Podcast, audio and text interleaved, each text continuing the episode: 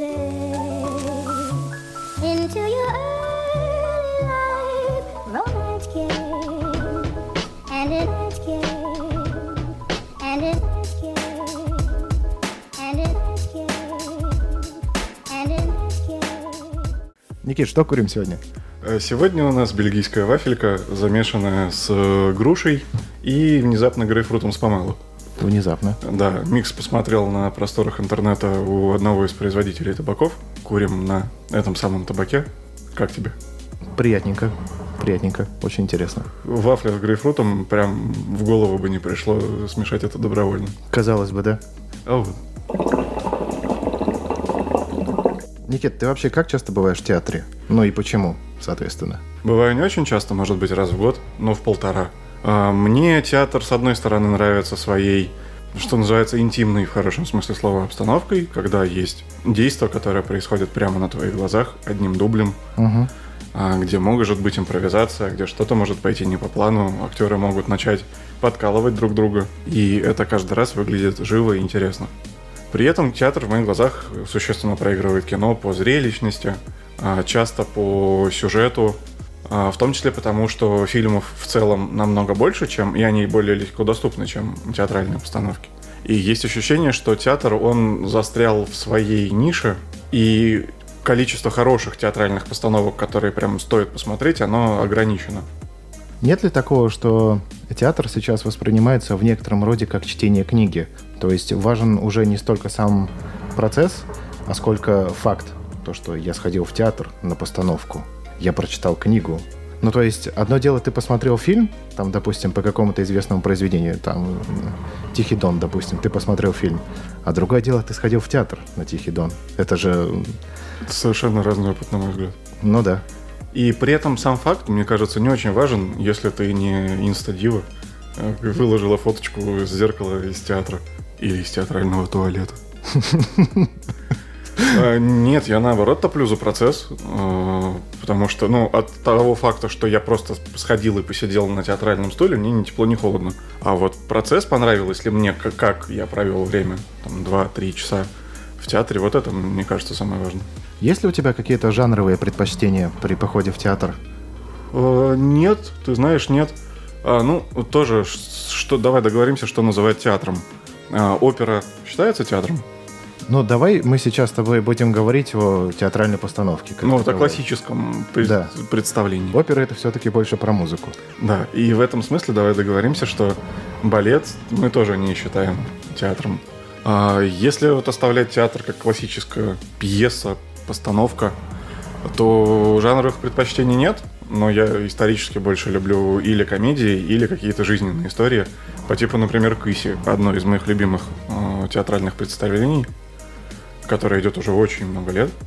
Оно каждому циклу э, слегка модернизируется. Там есть один момент, когда э, вставляется, вот прям я представляю в сценарии в звездочках актуальная вставка. И там каждый раз какая-то разная политическая шутка. Я был раза три, наверное. И каждый раз в этом моменте они вот шутят на актуальные события. Очень так ёбко, что называется. Поскольку я являюсь коренным жителем Петербурга, у меня место рождения обязывает к тому, что все-таки периодически нужно посещать такие заведения. Вот, и посмотрел огромное количество разных театров, там, комедии, Райкина, э, Балтийский дом, Ленсовета, э, ЛДМ. От каждого театра остается свое уникальное впечатление. Вот о чем я хотел поговорить. А, Прежде всего, э, я у тебя спрашивал по жанровым предпочтениям. У меня есть большие сложности с тем, чтобы смотреть драму на сцене. Неожиданно. Объясню. Я ходил там и на «Мастера Маргариту», я ходил и на «Одиночество в сети». Ну, это не, «Мастер и Маргарита» не больше про драму, а столько, сколько больше про серьезное произведение, я имел в виду. Поскольку у меня нет театрального образования, я не могу отличить переигрывание от недоигрывания, но когда ты смотришь на действие на сцене, есть стойкое ощущение того, что есть некое непопадание в эмоцию. Вспоминаются средневековые вот эти постановки в амфитеатрах, когда а он его убил! Я сломала ноготь! Люда! На той же ноте, да, да, да.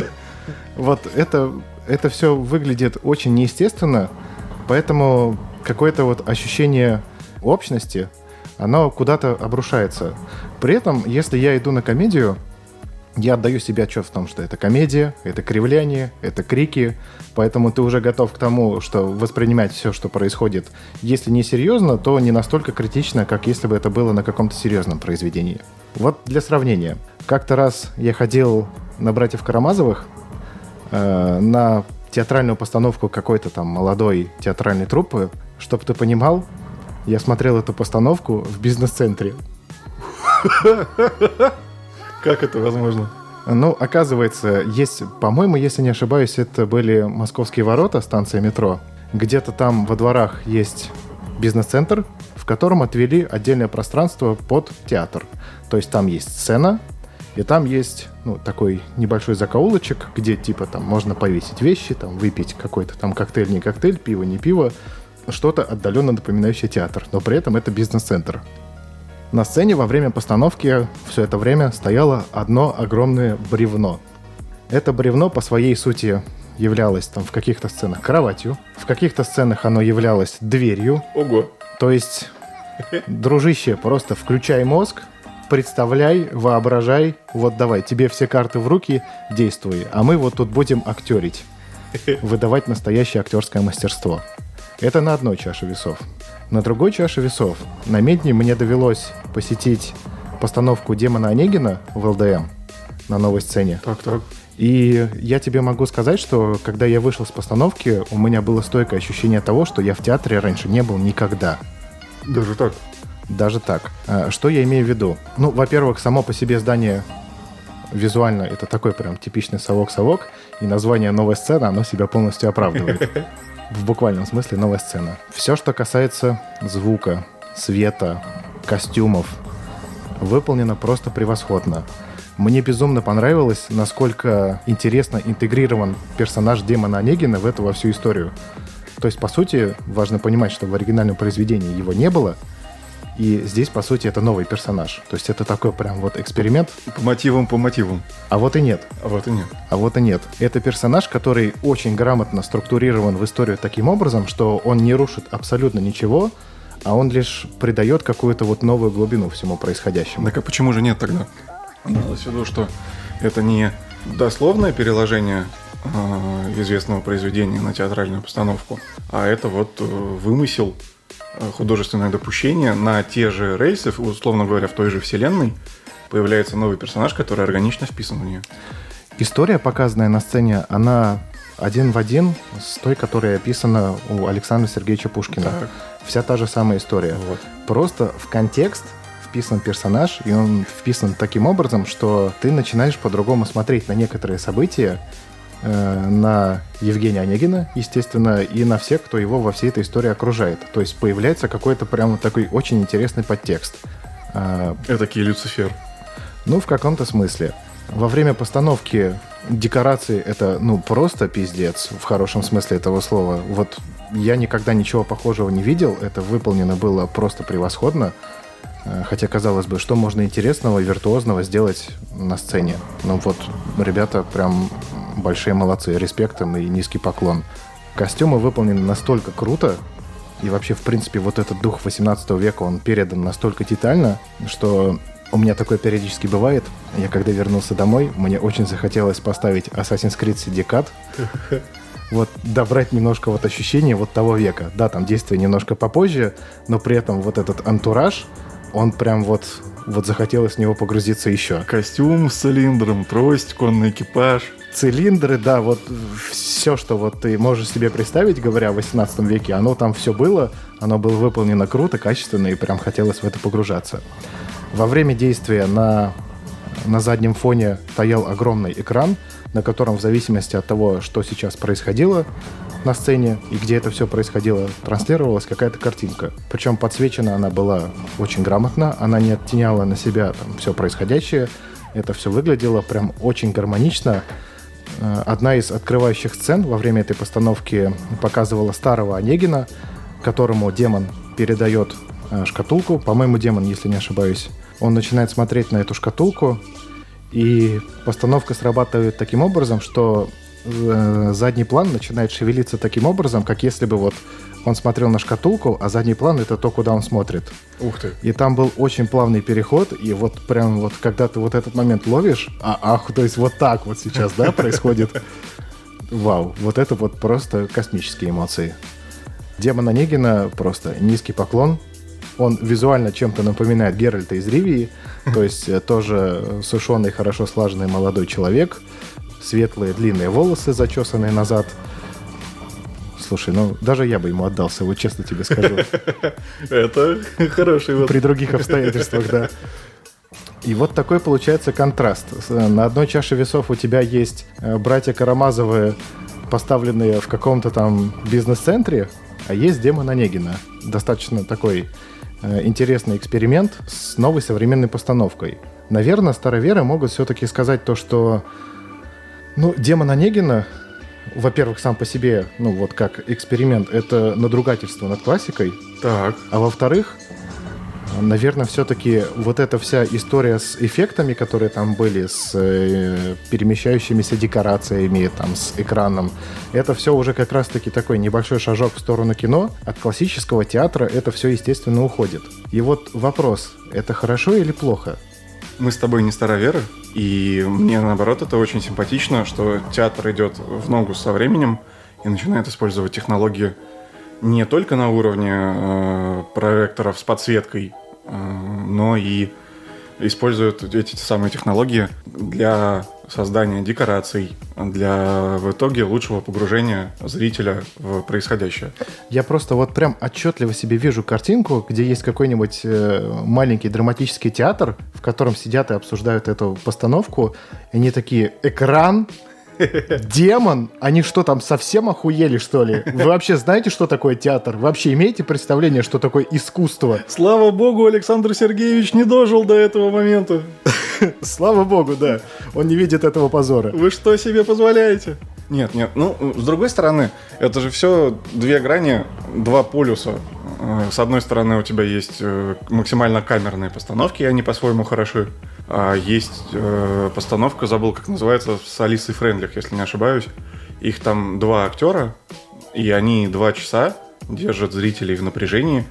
У них разворачивается все действие, э, там, едва ли не вся жизнь перед глазами. Вот носили двух актеров. Актерище.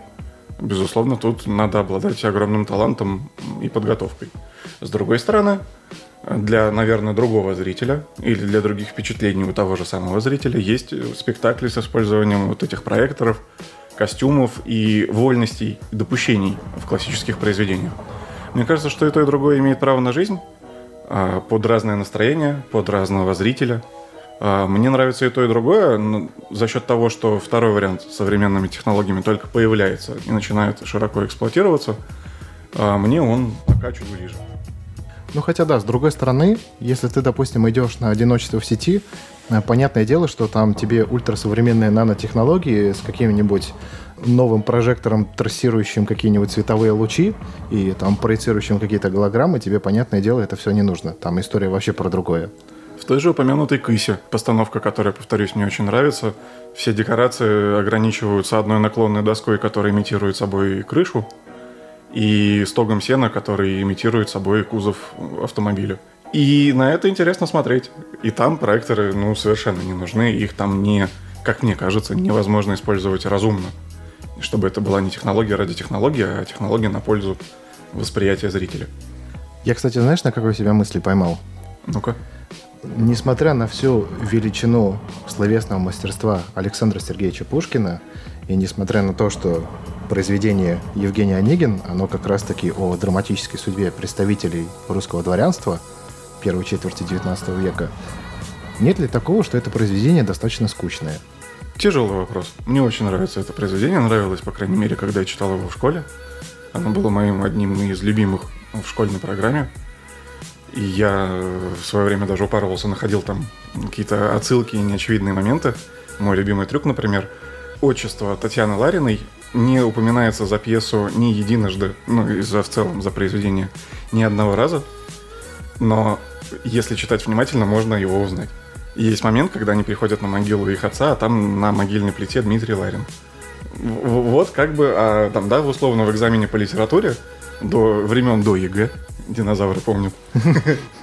Вот учитель, если захочет завалить, например, ученика, пожалуйста, назови. Ты же читал? Читал. Хорошо знаешь? Хорошо знаю. Ну, назови, пожалуйста, отчество Татьяны Лариной.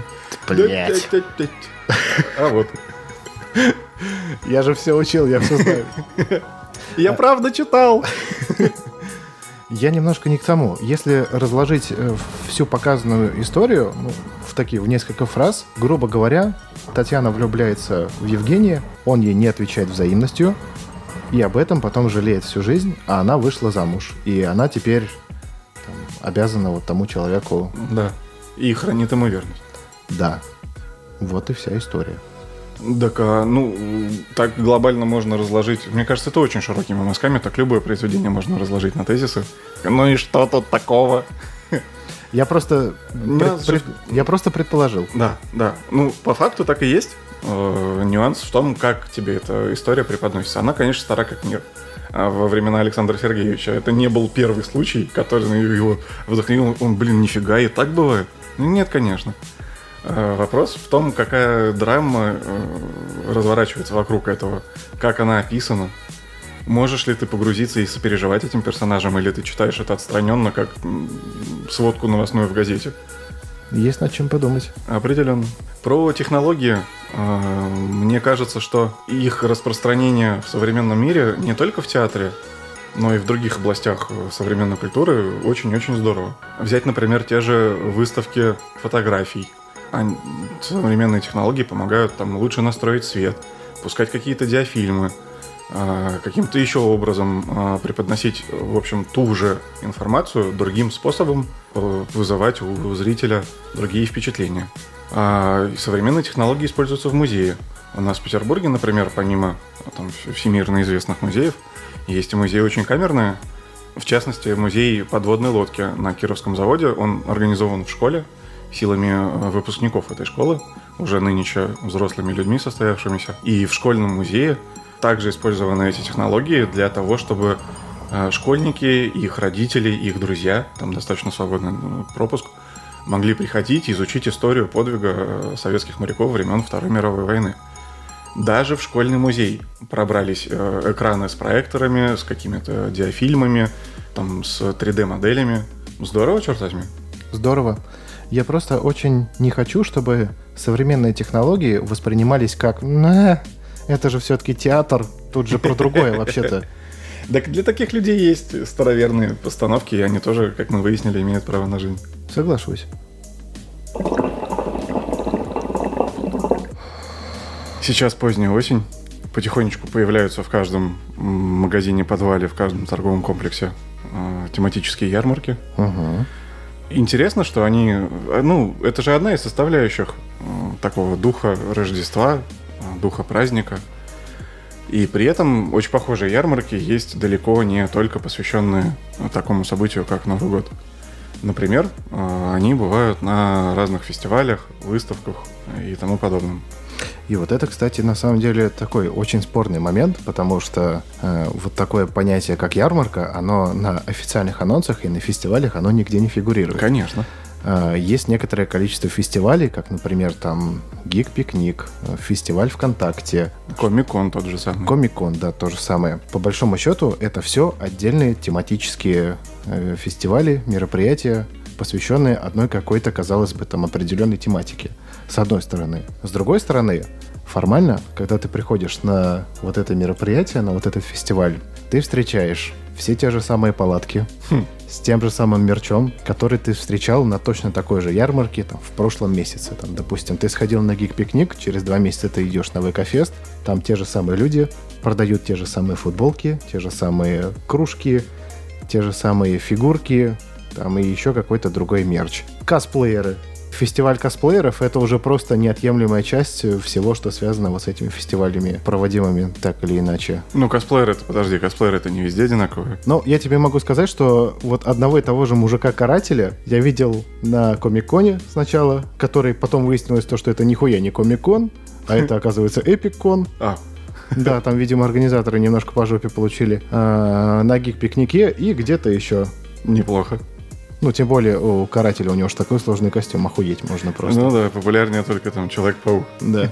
С одной стороны, казалось бы, тебя же никто не заставляет покупать. И если ты не завсегдатай таких э, мероприятий, ты пришел на что-то одно, и тебе захотелось там, продлить себе удовольствие, ты недополучил впечатлений, и бах, ты взял себе комикс, фигурку, э, значок и черта лысого. А с другой стороны, завсегдатаев э, таких выставок, это правда может напрягать. Ну, типа, come on, вы ездите, вот, как гастролируете, там, как Стас Михайлов с одной песней, условный, так и вы и вывозите одно и то же залежалое там со склада, то, что не продалось в вашем основном магазине два года назад, вы продаете на ярмарках сейчас всем и в три дорого. Нет ощущения уникальности. Нет, безусловно нет. То есть ты вроде как смотришь на всю рекламу, связанную с мероприятием, оно говорит о том, что это мероприятие не будет похоже на какие-то другие. А когда ты приходишь на место, выясняется то, что это вся та же ярмарка, только другой организатор.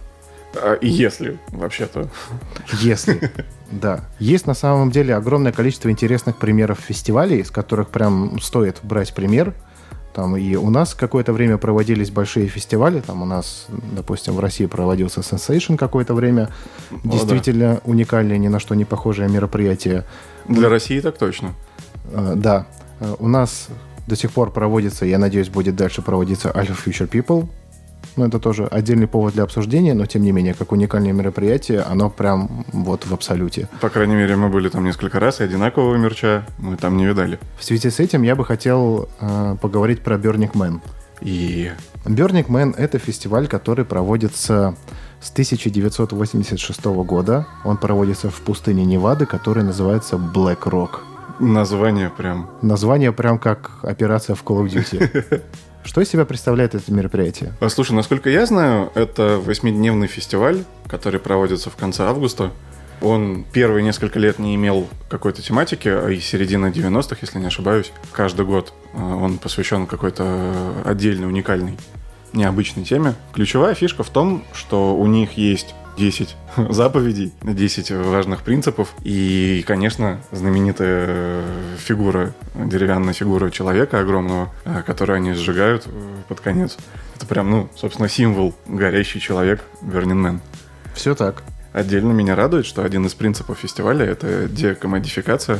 Обычно этот термин не раскрывается нигде, хотя мне кажется, он достаточно интересным и, как я его понимаю, Я означает... даже слова такого не знаю. Вот.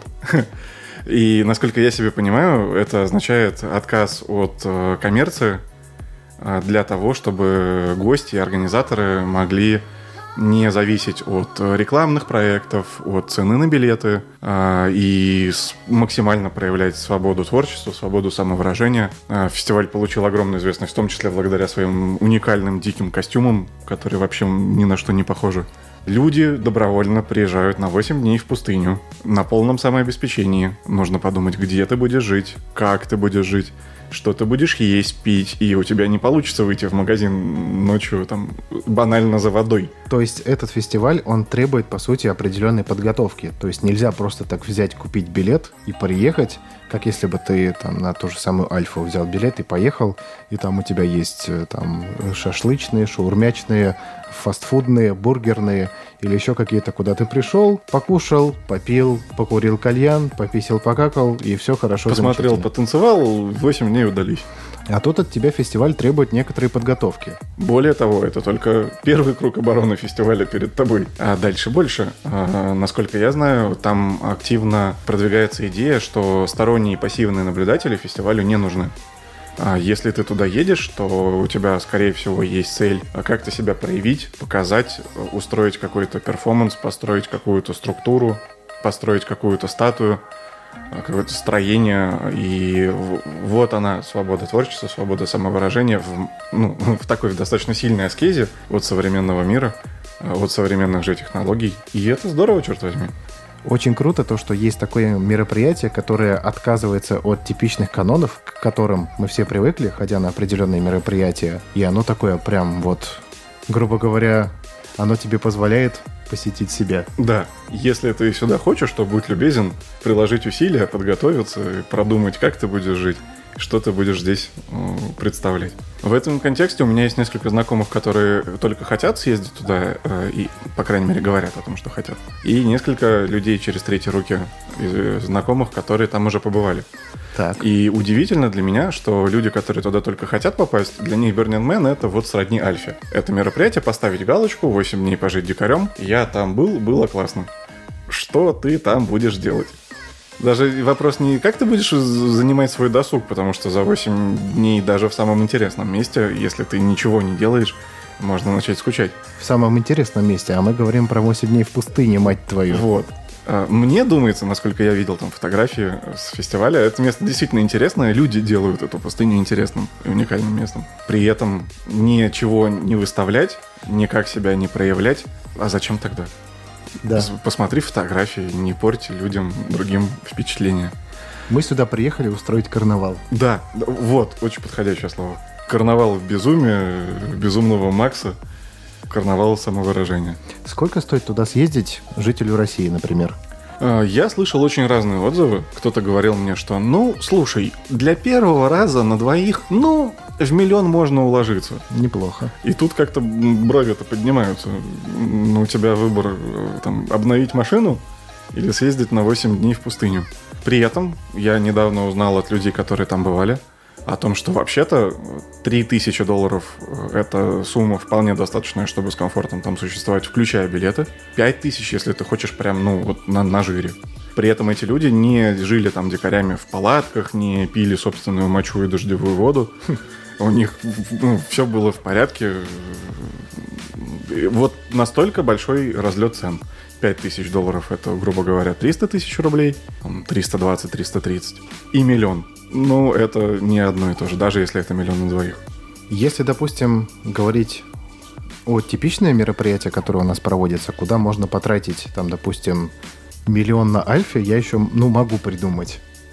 Если говорить о поездке, то есть это какие-нибудь прилететь туда бизнес-классом, обратно улететь бизнес-классом, там, естественно, заселиться не в какой-нибудь второсортный отель, если такие... су- Президентский люкс. Да, если такие существует, найти пятизвездочный президентский люкс э, в Нижнем Новгороде, жить на широкую ногу максимально. Ну, и то, наверное, не факт. Это надо прям постараться. Да, в этом контексте, казалось бы, с одной стороны, куда тратить деньги на Burning Man, а с другой стороны, тебе нужно продумать концепцию твоего перформанса, так сказать. А наверняка тебе нужны какие-то тестовые образцы. Тебе нужно купить, вряд ли ты повезешь с собой материалы, одежду, питание, воду, там, дом на колесах или что-то подобное. Дом на колесах ты вряд ли повезешь на самолете. Да, конечно, но его там надо арендовать на 8 дней в горячий сезон. Я думаю, что конторки, сдающие дома на колесах в окраине, очень тебе рады Интересно, а вот, и- 8 дней. интересно, а вот если дикарем туда поехать, вот как, допустим, с палаткой на Альфу, это ну, вообще насколько комфортно будет в пустыне? Думаю, что минимально. Банально, э, если на Альфе для тебя предусмотрены зоны с общественными туалетами и душевыми, да, ты постоишь в очереди, но в итоге ты своего получишь. Если у тебя закончилась еда в твоем лагере, ты можешь выйти через кордон и там за 3-5 километров э, купить себе еды, воды, шоколадку, сигареты, все что угодно. А здесь, если у тебя закончилась еда, тебе нужно определить, кто в вашем лагере самый слабый. Или самый жирный. Это может быть один и Вероятно, так. Чувствую себя в опасности. Да, поэтому там, я думаю, что траты уходят на осуществление перформанса и на вот, запас всего необходимого. А, По крайней мере, я привык исходить из того, что пусть лучше останется, чем не хватит. Тем более на мероприятии такого уровня. А наверняка остается. В этом смысле еще интересный принцип. Э, Жестко декларируется, что вы должны оставить пустыню в том же чистом состоянии, в ко- в котором она была, когда вы приехали. И, наверное, европейцам, американцам, типа, да, ок, ну, мы всегда так делаем. Ну, в большинстве своем я хочу так думать. То вот то, что я вижу внутри России, для русского человека это вот прям, мне кажется, отдельная памятка. Будь любезен, не забудь убрать свое говно. Очень круто то, что фестиваль настолько продумывает правила посещения мероприятия. Вот чтобы, ребята, раз уж хотите потусить, так сделайте это по-человечески. Не как молодежная вписка у кого-то на квартире, когда донесы, завтра все уберем. Потом просто в квартире ураган, естественно, родители решили приехать пораньше, у тебя тут валяются голые, хорошо, если не мертвые люди. Вот, добрый вечер. Презервативы засохшие уже такие стоят, как, как носки недельные. Да, да. А, ну, это и понятно. Люди занимаются этим с 86 года. Мероприятия ежегодные. Наверное, по-другому оно бы не смогло существовать так долго. В следующем году едем. Сколько у тебя почек? Как сильно Насколько, насколько мне известно, две. И те так себе, да? Года не те уже. Меняем чашу? Меняем чашу.